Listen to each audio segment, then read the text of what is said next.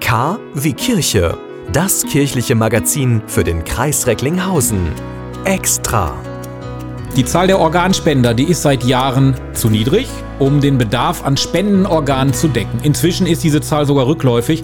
Mit einer Tattoo-Aktion, da soll sich das jetzt ändern. Der gemeinnützige Verein Junge Helden, der hat sich die Kampagne Opt Inc. ausgedacht, um auf das Thema Organspende aufmerksam zu machen. Was sich dahinter verbirgt, erklärt uns jetzt hier im Gespräch Marius Schäfer vom Verein Junge Helden. Grüße Sie, hallo. Hallo, vielen Dank, dass ich da sein darf. Sehr gerne. Herr Schäfer, wie funktioniert dieses Konzept der Organspende-Tattoos? Erklären Sie uns das mal.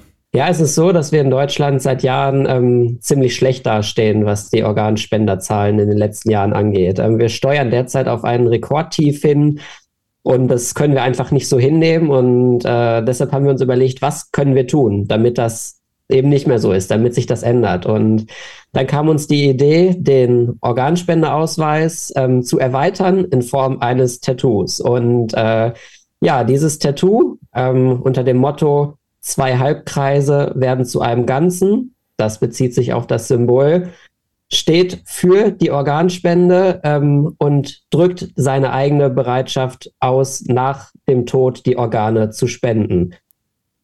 Aber rechtlich bindend ist das jetzt nicht. Genau, das ist nicht bindend. Das heißt, wir brauchen weiter den Organspendeausweis, beziehungsweise noch wichtiger ist es eigentlich, dass wir mit unseren Angehörigen darüber sprechen, weil im Fall der Fälle immer noch die Angehörigen das letzte Wort haben. Und deshalb dieses Tattoo, das ist einfach auffälliger als ein Organspendeausweis. Man wird darauf angesprochen, hinter jedem Tattoo verbirgt sich eine Geschichte und hinter unserem Opt-Inc halt eine ganz besondere Geschichte. Und dann kommt man einfach ins Gespräch, wird zum Beispiel von den Eltern angesprochen, entweder, oh cool, was hast du denn da? Oder, oh mein Gott, was ist das denn? Wie konntest du dich tätowieren lassen? Das heißt, man kriegt auf jeden Fall eine Reaktion, sei sie positiv oder negativ, aber man spricht auf jeden Fall darüber. Und so leicht kommt man ins Gespräch mit den Angehörigen, die dann letztendlich die Entscheidung ähm, im Fall der Fälle auch treffen müssen. Hm, also meine Tochter hat mich selber auch schon auf dieses Tattoo angesprochen, deswegen sprechen wir beide auch jetzt, weil sie sagte, hör mal, das wäre doch mal ein Thema fürs Domradio. Ähm, also sie haben da schon auch in Deutschland, glaube ich, ein bisschen das Bewusstsein wieder ins Licht gerückt für Organspende. So kommt es mir zumindest vor. Tagesthemen, heute Journal haben ja auch schon darüber berichtet. Auf jeden Fall. Also das Tattoo ist der absolute Renner. Ähm, man hört tagtäglich in den Medien davon. Die Leute rennen uns sozusagen die Bude ein, beziehungsweise nicht uns, sondern den äh, Tattoo-Studios, die sich bereit erklärt haben, teilzunehmen. Und das ist der absolute Wahnsinn. Also wir kriegen so viel positive Resonanz. Ähm, das macht einen auf jeden Fall sehr, sehr stolz, dass diese Aktion von der Bevölkerung so gut angenommen wird. Aber jedes Tattoo-Studio ist da jetzt nicht bei oder ähm, erweitert sich der Kreis immer mehr? Genau, jedes Tattoo-Studio ist noch nicht dabei, deshalb hier jetzt gerne direkt der Aufruf. Ähm, wer ein Tattoo-Studio hat, äh, kann sich sehr gerne bei uns bei Junge Helden melden und wir nehmen sehr, sehr gerne weitere Studios auf. Ähm, das ist aber auch da sehr, sehr wahnsinnig. Also am Anfang waren wir ein bisschen skeptisch, ob das wirklich so gut ankommt. Und mittlerweile haben wir in Deutschland verteilt über 250 Tattoo-Studios, die bereit sind, dieses Tattoo sogar kostenlos zu stechen und äh, unter die Haut zu bringen. Und das ist wirklich sehr, sehr beeindruckend. Hm. Was wird jetzt so ein Tattoo, ich habe da keine Ahnung von, äh, ansonsten kosten? Ich würde um die 80 bis 90 Euro schätzen, würde das schon an Arbeitsaufwand und Materialverbrauch kosten. Okay. Das könnte dann jetzt tatsächlich ja auch eine kritische Stimme sein. Wie geht denn der Verein mit kritischen Stimmen um oder mit Bedenken und Einwänden, die man gegen diese Aktion haben könnte?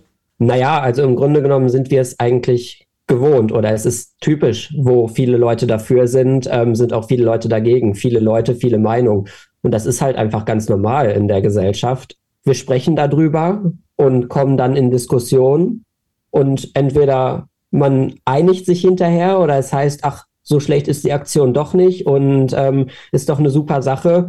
Oder es heißt dann am Ende, ja, für die Leute, die sich stechen lassen wollen, ist es okay. Mein Fall ist es nicht, aber auch das ist vollkommen in Ordnung. Also genauso wie zur Organspende selbst kann auch da jeder seine Meinung und seine ähm, Entscheidung zu treffen. Hm. So, jetzt ist so ein Tattoo-Stechen ja eine Sache, aber ich muss ja auch irgendwie ein bisschen darüber informiert werden, auf was ich mich da überhaupt dann einlasse für den Fall der Fälle. Funktioniert das bei Ihnen auch? Wird das auch durchgeführt? Genau, also es ist so, dass ähm, man bei einem Tattoo, wenn man sich normal stechen lässt, allgemein eine Erklärung unterschreibt, weil das natürlich auf eigene Gefahr ist. Und hierbei ist es so, dass man dann auch eine Belehrung unterschreibt, wo dann Infos zur Organspende stehen ähm, und dann sagt, ja, sobald ich mir das Tattoo stechen lasse, spreche ich mich für die Organspende aus.